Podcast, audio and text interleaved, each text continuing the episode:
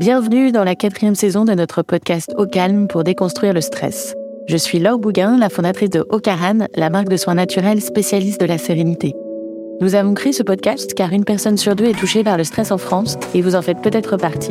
Les épisodes de Calme vous apprendront à vous apaiser grâce à des histoires inspirantes, des retours d'expérience et des conseils d'experts holistiques et médicaux. Pour vous remercier d'être ici, je vous offre 15% de réduction sur notre e-shop et dans notre spa à Paris. Entrez juste le code OCALM, H-O-K-A-L-M, au moment de valider votre panier sur ocaran.fr. Mon idée avec ce podcast, vous offrir un accompagnement complet pour mieux gérer votre stress et vivre enfin une vie plus apaisée. Ça commence dès maintenant et c'est au calme. Aujourd'hui, je suis très heureuse d'accueillir de nouveau Clara Herjavec. On a fait un premier podcast ensemble sur le périnée que je vous invite grandement à écouter. Le lien entre le stress émotionnel, physique et le périnée. Et on a un petit peu évoqué les fascias. Et les fascias, c'est quelque chose, moi, qui me, qui me passionne. Je vais expliquer pourquoi. Bonjour, Clara. Salut. De nouveau. Donc, Clara, tu es kiné, euh, spécialiste de ces deux grands sujets que sont le périnée et le fascia. Euh, juste pour la petite histoire, comment je me suis intéressée au fascia J'avais fait une retraite avec des frugivores, Myriam et Jackie Boissé, euh, que je recommande grandement. Donc, alimentation orientée sur les fruits, parce que je m'intéresse à plein de comme ça. Et je venais de me faire opérer du dos. Et il y a une des hum, personnes en retraite qui me disait, moi je fais du rolfing. Euh, tu devrais regarder euh, tout ce qui est alignement de posture, comment tu te tiens. Oui, il y a sûrement une partie euh, psychologique dans des problèmes de dos, mais ça vaut le coup aussi d'aller regarder la posture. J'avais ça comme info. Et j'ai trouvé une thérapeute à Paris qui s'appelle Camilla Gotha, que je recommande. Et j'ai fait 10 séances de rolfing. Et à chaque fois, je ressortais de là avec l'impression que ma tête était réalignée aussi. Euh, et donc j'ai trouvé ça hyper puissant. Euh, et donc j'ai commencé à m'intéresser un peu au fascia et, et je suis ravie de, de, suivre ce que tu fais sur Insta parce que tu donnes plein de conseils, tu démocratises quelque chose qui est très peu connu. Euh, et en danse, parce que je fais pas mal de danse à côté, on commence à s'intéresser à ça avec du Moon's Floor par exemple, qui sont des techniques pour venir travailler les fascias. Donc j'ai ouais, j'ai trop hâte que tu nous partages ton savoir. Est-ce que tu peux nous expliquer déjà ce que c'est que le fascia? Bah, c'est bien parce que déjà, toi, tu utilises le terme le fascia et pas les fascias. ok. Euh, c'est vrai que le fascia, c'est un, c'est vraiment un tissu continu qu'on peut, enfin, qu'on compare souvent aux cloisons de pamplemousse. C'est vraiment l'image, euh, l'image qui parle le mieux. Ou sinon, euh, quand on, on, enlève la peau du poulet, la fine membrane translucide qu'on voit, et c'est toute une toile d'araignée qui a comme ça de, du sommet de la tête à, à nos pieds et qui va de la superficie de la peau à la profondeur. Et c'est vrai que euh, Carla Stecco, qui est euh, la spécialiste internationale euh, dans le domaine, elle dit qu'en fait, ignorer les fascias reviendrait à ignorer enfin, les, les nerfs et les vaisseaux sanguins. En fait, le fascia, c'est un organe à part entière. Et c'est cet organe, ce maillage, qui permet vraiment de, de relier l'ensemble des organes entre eux. Euh, il les enveloppe tous. Et c'est vrai que ce qu'on a Enfin, ce qu'on ne sait pas, c'est que le fascia, ça représente quand même 30% du poids du corps d'une personne. Donc, pour une personne qui fait 60 kilos, c'est quand même 20 kilos. 20 kilos de fascia. Et en fait, on s'y intéresse que depuis 20-30 ans, quoi. Et, pourquoi? Parce que quand on fait des dissections, des choses comme ça, on les voit les... Oui. Ouais, ce qui est assez dingue, c'est qu'en fait, depuis que la science existe, donc ça fait à peu près 150 ans, à chaque fois qu'il y avait une dissection, euh, les anatomistes, la première chose qu'ils faisaient, c'était d'enlever ces petits trucs qui étaient collants, euh, visqueux et, blancs là, et qui les empêchaient d'accéder directement à l'organe en question qu'ils voulaient explorer ou le muscle. Enfin, et en fait, c'était le premier organe qui finissait à la poubelle, quoi.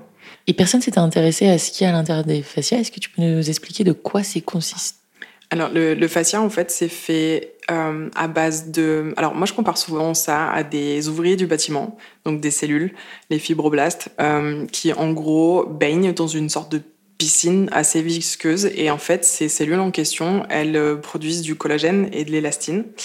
Euh, aussi un peu d'acide hyaluronique, mais globalement, suivant les contraintes qui vont être euh, euh, infligé au fascia. Euh, du coup, il va y avoir plus ou moins de collagène ou plus ou moins d'élastine.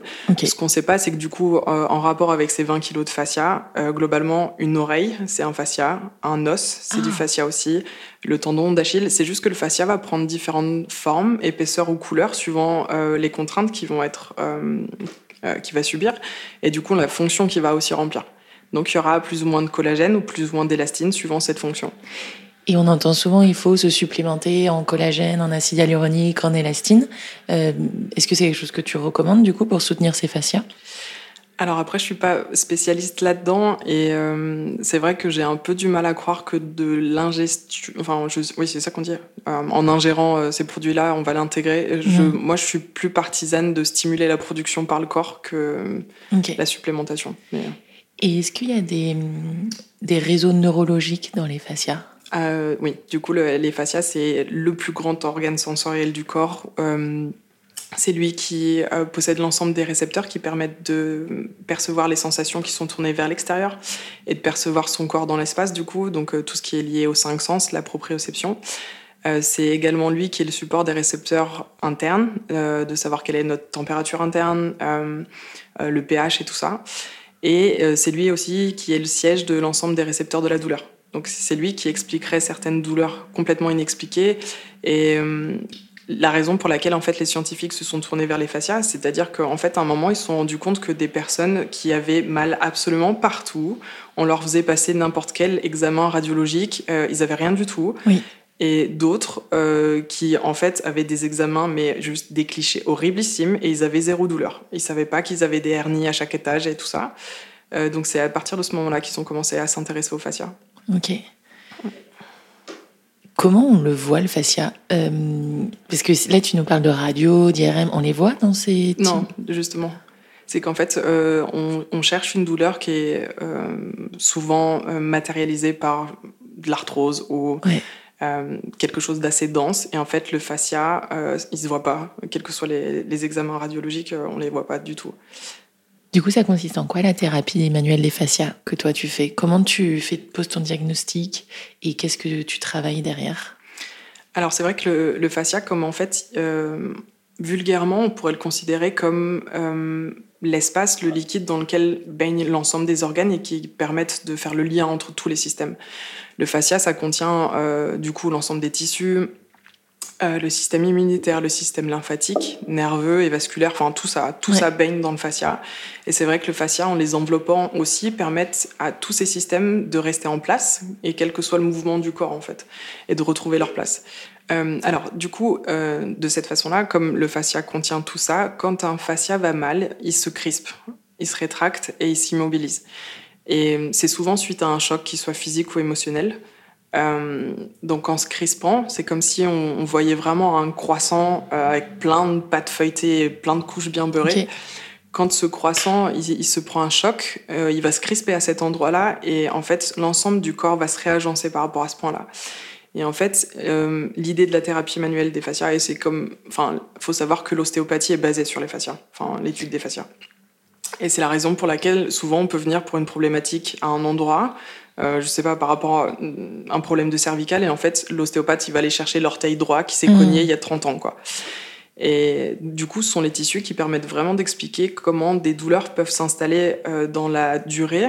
Donc, on peut les... en fait, elles peuvent finir par se révéler au bout de 30 ans, euh, mais aussi à distance du point d'impact. Donc, l'idée, c'est de trouver qui est la cause première qui a créé le symptôme. Et tu fais comment? Euh, c'est de l'écoute tissulaire après. C'est les mains qui apprennent à écouter le mouvement inhérent des fascias et ce sont les fascias qui montrent presque où c'est. Après, bon, il y a aussi un interrogatoire. On pose beaucoup de questions, les antécédents et tout ça. Et puis, euh, enfin, c'est. Euh, comment on appelle ça? C'est une sorte d'enquête. ok. Mm. C'est marrant que tu me dises l'ostéopathie est basée sur les fascias, parce que moi, ça fait 10 ans que je fais de l'ostéopathie et j'ai l'impression que ça fait que un an ou deux que j'entends le mot fascia quand on me parle.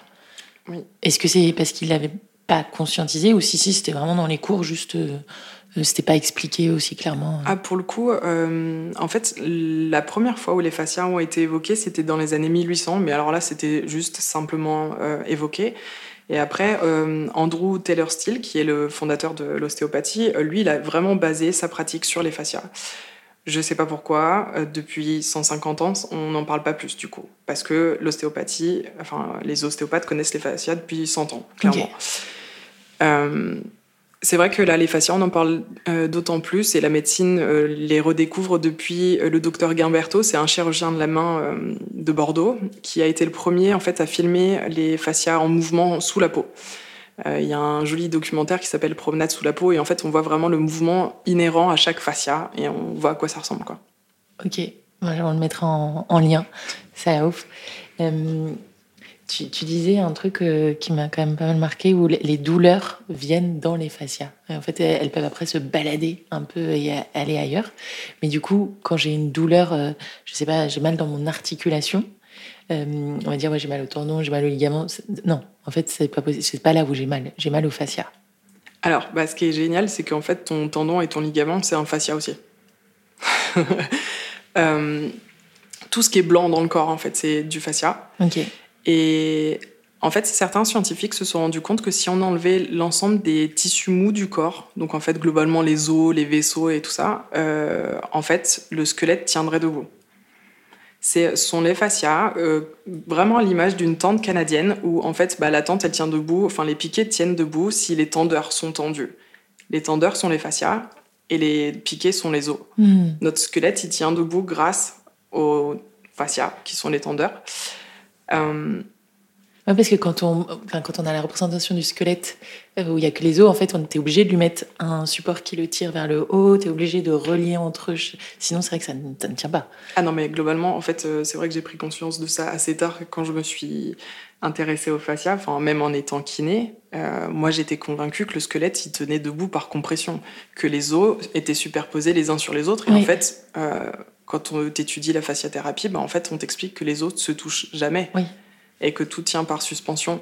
C'est vrai que quand tu regardes la tête d'un pied, euh, côté osseux, rien, mais strictement rien n'est fait pour que tout ça euh, s'appuie dessus, en fait.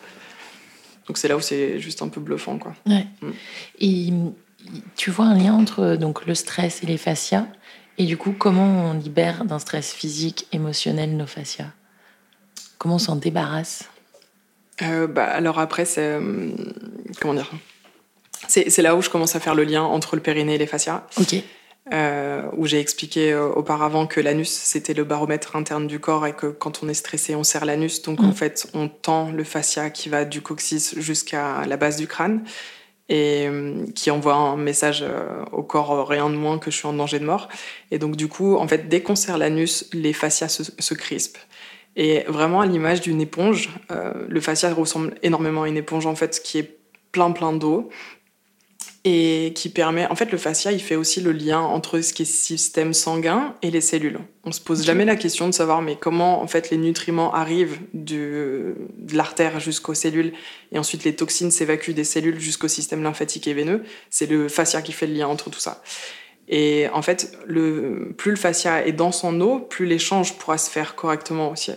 Donc l'idée, c'est de vraiment comprimer et tirer ces fascias comme à l'image d'une éponge et essayer de créer un appel d'eau propre pour euh, libérer les, toxines. Euh, et donc le fascia, s'il est trop crispé parce que vous êtes stressé, ça va être à l'image d'une éponge qui est rêche et desséchée. Donc là, les échanges vont moins se faire, le terrain va devenir inflammatoire et euh, inviter à des douleurs. Quoi. Ok. Du coup, le conseil numéro un, c'est de boire de l'eau, j'imagine. Oui, beaucoup. De faire des sports qui étirent, mais peut-être pas que. Peut-être qu'il faut varier. Euh, quels sont les sports adaptés pour entretenir ces fascias? Alors, ce qui est essentiel à savoir par rapport aux fascias, c'est qu'ils sont en remodelage permanent. Quand je parlais des euh, ouvriers du bâtiment, là, que sont les cellules euh, qui sont dans le fascia, en fait, euh, donc elles apportent plus ou moins de collagène ou plus ou moins d'élastine suivant les, contraintes qu'ils vont, vont subir. Et pour ça, en fait, et j'adore utiliser cette comparaison, c'est que le fascia, en fait, il symbolise vraiment notre capacité qu'on a de résilience dans la vie. Euh, sa capacité à encaisser les coups, qu'ils soient physiques ou émotionnels, et sa capacité à rebondir dans la vie euh, sont les fascias qui vraiment mmh. symbolisent ça. Donc en fait, plus on va être apte à pratiquer des, des activités qui seront complètement différentes, plus il sera résistant et adaptable à la situation. Euh, que en fait, euh, dans n'importe quel tissu du corps, plus on l'entraîne à faire une activité, plus il va être bon à cette activité. Par contre, il va être vraiment mauvais pour le reste. Euh, je prends souvent l'image bah, des personnes qui sont dans les rizières pendant 50 heures, les, autres qui courent pendant 80 km et ceux qui sont derrière leur bureau, bah, ils vont être excellents dans ce qu'ils font. Par contre, mhm. dès qu'on les change d'activité, c'est pas possible. Euh, donc voilà, varier énormément les activités pour que ces petites cellules sachent euh, qu'il faut euh, renouveler le collagène et l'élastine. À quelle fréquence ça se renouvelle? C'est vrai qu'on a tendance à dire que quand on fait une activité intense, il faut le donner 2-3 jours au corps et au fascia pour qu'il puisse se réparer vraiment. Et, et pas remettre une contrainte supplémentaire, ce qui pourrait vraiment abîmer.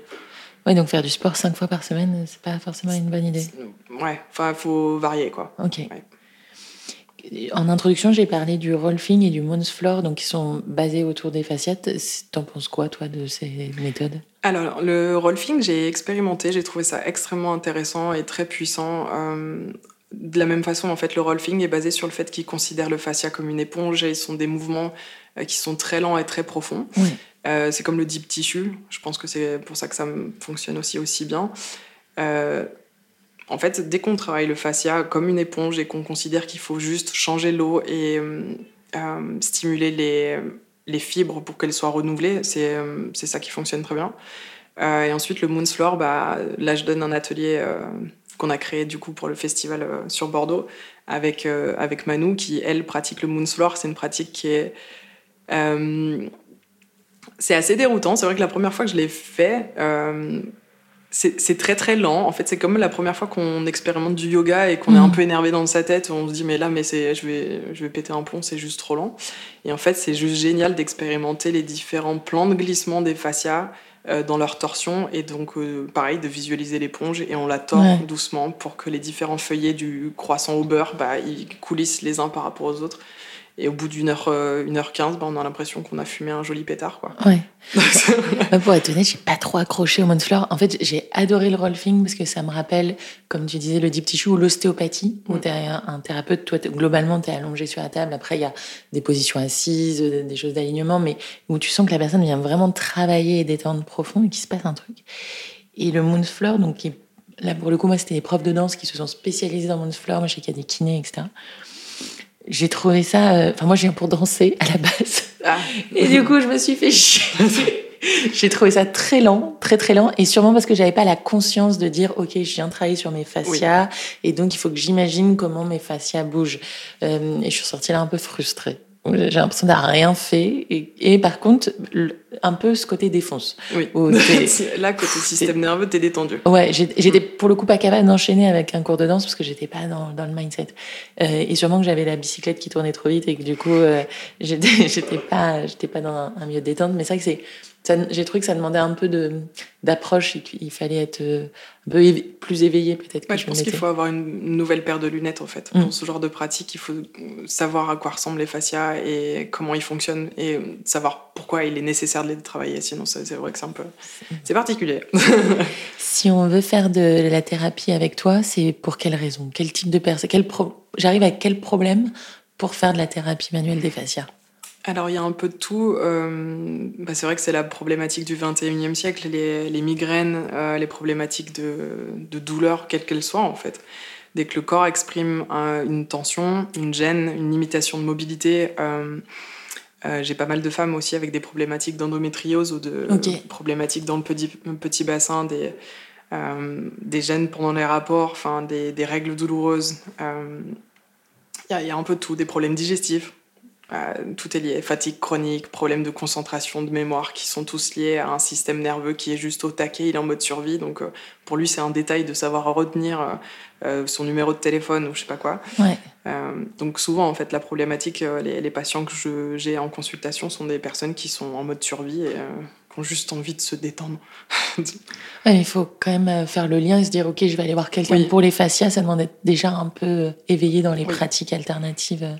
C'est pas les, je, je, connais aucun généraliste qui, pour des migraines ou des problèmes digestifs, va recommander des fascias aujourd'hui. C'est, le cas pour toi un non, peu? non, non, non, non, parce que déjà les, les fascias sont méconnus encore et, euh, et les médecins n'aiment pas trop trop l'ostéopathie et tout ce qui est donc bon.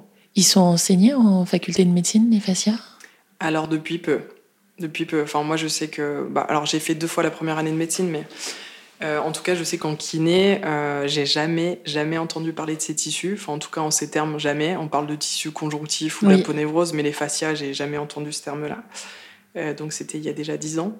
donc, je sais pas trop. Je sais pas comment ça a évolué, mais je pense que. Il me semble avoir entendu que maintenant, il y a presque un, un module sur les fascias. Donc, je pense qu'il y a de l'évolution de ce côté-là. Oui, donc il faut se former un peu par nous-mêmes pour essayer de faire le lien entre toutes nos pathologies et, nos, et nos problèmes. Si on veut prendre un rendez-vous avec toi, comment on fait? Euh, alors du coup, c'est sur Bordeaux que je consulte essentiellement, euh, toujours au, Satnam et euh, au Satnam Club et sur Darwin. du coup, c'est soit au travers de la plateforme d'Instagram ou aussi avec mon numéro de téléphone. Et sinon sur Paris. de temps en temps, tu passes à Paris. Ouais, une fois par mois. Mm. Génial. Est-ce que tu as un petit conseil à donner ou plusieurs conseils pour prendre soin de ses fascias au-delà de boire de l'eau et de faire du sport euh, Comment est-ce qu'on peut prendre conscience un peu euh, parfois qu'on a un problème de fascia et qu'est-ce que tu conseilles?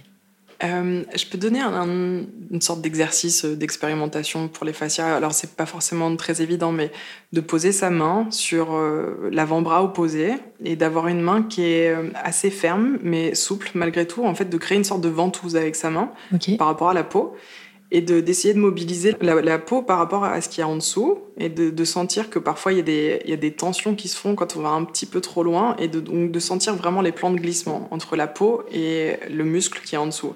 C'est le fascia superficiel, c'est peut-être la façon de le sentir euh, le plus simplement possible. Euh, après, il y a la respiration, du coup, de la même façon. Donc, toujours l'idée de le fascia répond au système de stress ou au système de, de détente. Et euh, si on a la possibilité de respirer profondément, c'est qu'on est en sécurité. Donc, la respiration du bas-ventre dont tu parlais euh, dans le podcast sur le périnée. Voilà. Donc ça, ça calme le système nerveux, donc les fascias se détendent. Ok.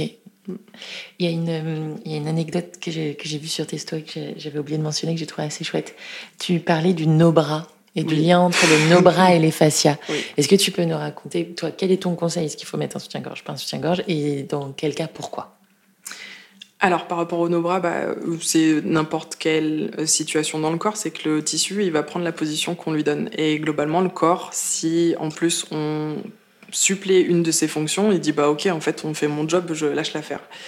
Et donc euh, en ce qui concerne la poitrine, en fait on s'est rendu compte qu'il y a eu une expérimentation qui a été faite sur des, euh, des, des, femmes qui couraient et elles se sont mises à courir pendant trois mois sans brassière. Et en fait, on s'est rendu compte que le téton était remonté parce que bah, du coup, avec la sollicitation euh, de, du sein qui descend et qui monte, bah, en fait, là, euh, les ligaments qui se trouvent dans la poitrine ont été sollicités. Et donc là, nos petits bâtisseurs là, de, du bâtiment, là, ils se sont dit, oh là là, là, ça tire de trop, il va falloir renforcer le truc. Et donc, euh, du coup, ils ont mis du collagène et de l'élastine pour renforcer. Et donc, les tétons sont remontés. Ok. Euh, donc l'idée c'est bon bah un maximum euh, de soulager la poitrine. Et en plus enfin bah, il y a des études qui ont montré que les armatures métalliques euh, sont pas forcément bonnes notamment pour le système lymphatique aussi. Ça bouche beaucoup beaucoup de choses là au niveau de euh, de l'aisselle. Et donc bah si vous pouvez par expérimentation alors au début c'est un peu inconfortable ça fait mal. Ouais c'est ce que j'allais dire ça fait mal au début. Et, et, suivant le volume de la poitrine c'est pas évident. Donc une brassière sinon. Mais d'essayer sur le long terme, ça remonte. et, euh, et, le dernier point que je voudrais euh, évoquer, c'est le sommeil. En quoi le sommeil euh, aide sur tout ce qui est récupération des fascias, relaxation pour toi? C'est toujours le même concept de d'avoir des, des, laps de temps où le système nerveux il est en mode parasympathique, où il y a besoin d'avoir de la reconstruction je sais pas, enfin, faut juste observer un bébé ou bon, le chat, la, problématique c'est que ça dort un peu trop longtemps, mais. et je crois que c'est lié à leur régime carné, euh, les chats. C'est parce qu'ils mangent beaucoup de viande et qu'ils sont obligés de dormir beaucoup. je pense qu'on a un peu de ça, ouais. je, ouais de, mémoire. Ouais, donc clairement, euh, d'avoir des temps de repos qui sont des vrais temps de repos sont importants pour les fascias. Pour, mais n'importe, enfin, le corps a besoin de temps pour se, se reconstruire. On est tout le temps dans l'action à, à, lui demander des choses et en fait, non, il a besoin de, il a besoin de dormir aussi. Ok. Eh ben, merci beaucoup, euh, Clara, pour tous ces conseils. Donc, on note, en fait, pour le périnée ou pour les fascias, il y a quand même la phase de repos est essentielle. Le stress a un impact extrêmement négatif. Donc, essayer de limiter euh, au maximum le stress par la respiration, le sommeil, euh, les, temps, les temps longs dans sa vie personnelle. Merci pour tous tes conseils. On te retrouve donc sur Instagram pour savoir où est-ce que tu peux consulter à Bordeaux majoritairement, mais aussi à Paris. Et puis j'espère à très très vite. Merci, Merci beaucoup. Ciao. C'est la fin de cet épisode, j'espère qu'il vous a plu et qu'il vous aura offert quelques clés pour une vie plus apaisée. Moi, mon astuce anti-stress, c'est le chanvre et le CBD, une plante que nous étudions et transformons depuis 2015 et dont les bénéfices sont prouvés scientifiquement. Pour tester nos soins ou nos expériences dans notre centre à Paris, comme le massage anti-burnout ou la bulle de flottaison, je vous offre 15% de réduction avec le code OCALM, sur ocaram.fr. Si cet épisode vous a plu, n'hésitez pas à le partager autour de vous et à nous laisser un commentaire et des petites étoiles. Merci pour votre écoute, c'était Ocalm et à la semaine prochaine pour un nouvel épisode.